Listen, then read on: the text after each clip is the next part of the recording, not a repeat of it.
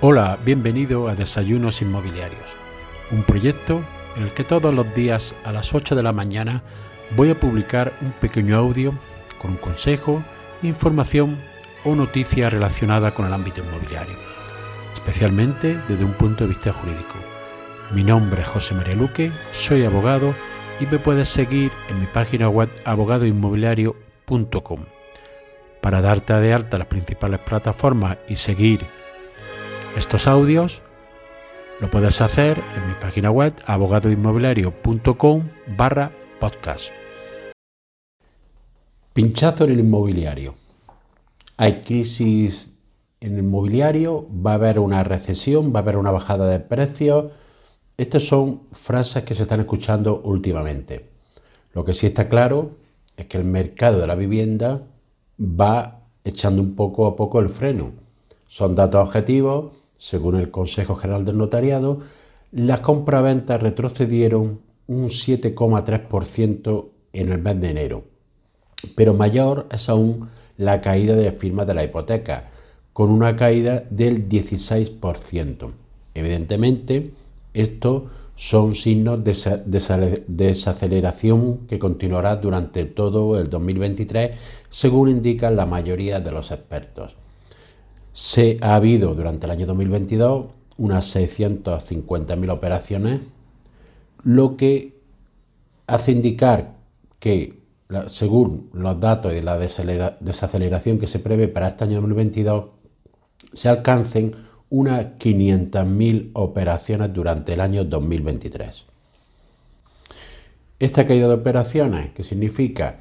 Pues que va a haber una reducción de precios en la mayoría de las zonas. Ello fundamentalmente a la subida de la inflación, que ha hecho que suban los tipos de interés, lo cual reduce la capacidad adquisitiva y la facilidad para acceder a la financiación. Todo ello hace que haya una menor demanda de vivienda y por lo cual conduzca a una caída de los precios. Pero como todo es relativo, porque dependerá de la zona en que nos encontremos en la que veremos una caída más profunda de los precios, sin embargo en otras zonas donde la demanda es tan alta, es decir, grandes ciudades, zonas metropolitanas como Málaga, Barcelona, Madrid, Valencia, la reducción de los precios o no se va a producir o va a ser mínima. A todo esto hay que sumar la crisis bancaria que se ha producido con un banco de Estados Unidos que está creando una cierta inestabilidad en el sector financiero, lo cual va a conducir evidentemente a un endurecimiento de las condiciones para acceder al mercado crediticio. Pero además la subida de los tipos, según estudios realizados, sobre todo en Estados Unidos, se prevé que la subida de un punto del tipo de interés supone una caída de la demanda de un 6%, una, perdón, una reducción de los precios del mercado de la vivienda de un 6%. Evidentemente esto es un estudio hecho en Estados Unidos, pero en cierta medida es, está probable a España, pero con ciertas eh, condiciones. No se va a producir una caída tan importante de los precios en España porque, entre otras cosas, el incremento de los precios en España no ha sido tan alto como el que se ha producido en otros mercados, fundamentalmente en Estados Unidos, Australia, Suecia, etcétera.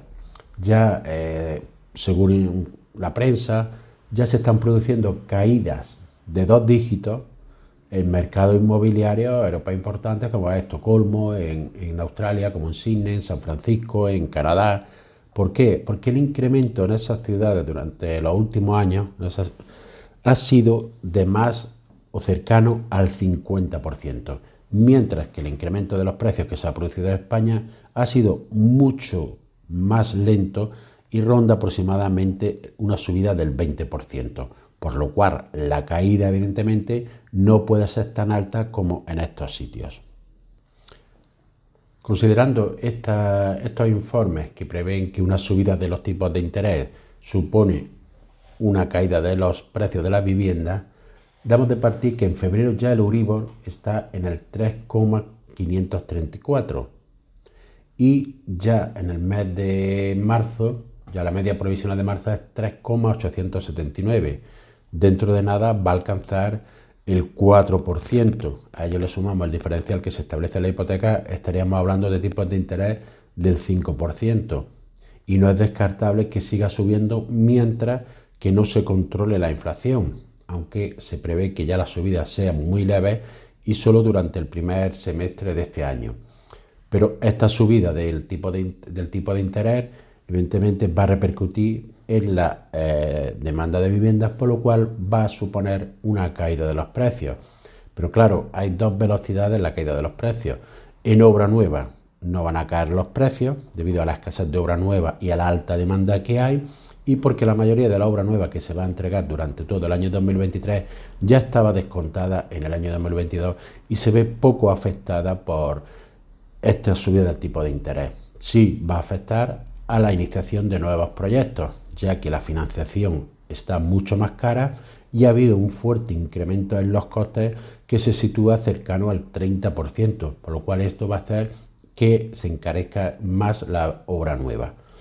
Por otro lado, sí va a haber una caída en la vivienda de segunda mano, porque va a haber muchísimos menos compradores con capacidad adquisitiva para poder acceder a una vivienda. No va a afectar a las zonas donde hay gran demanda ni a la vivienda de lujo donde la mayoría de los compradores no van a acudir a financiación para la adquisición de la vivienda. Por como, como contrapartida, al haber menos demandantes de vivienda, se está derivando mucha gente al mercado de alquiler. ¿Y esto qué supone? Que el precio del alquiler, en vez de bajar, sigue subiendo, sobre todo en zonas donde hay una altísima demanda. Es decir, cada vez el alquiler es más caro y por el mismo precio se accede a pisos o habitaciones incluso de menos metros de menos metros cuadrados o incluso lo que antes se podía acceder a un pequeño piso ya se accede a una al alquiler de una habitación sobre todo en las grandes ciudades. Por esto yo considero que durante todo el año 2023 va a haber una caída de los precios pero una caída moderada pero solo, en aquellas zonas donde la, demanda evidentemente va a sufrir una fuerte caída. En aquellas zonas donde hay una altísima demanda, bien sea para vivienda, para vivienda para alquiler, para vivienda para uso turístico, y zonas, grandes ciudades, zonas metropolitanas, no va a ser para producir una caída de los precios. Evidentemente va a haber, tampoco se va a producir una subida o una subida muy moderada durante todo este año 2023 pero todo va a depender de la evolución de la situación económica, sobre todo en el segundo semestre de este año. Y así llegamos al final del episodio de hoy. Espero que te haya sido de utilidad para ampliar tu conocimiento en el ámbito inmobiliario.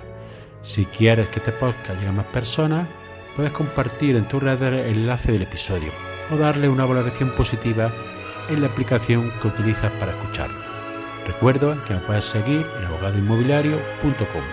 Gracias por escuchar nos vemos en el siguiente episodio y que tengas un excelente día.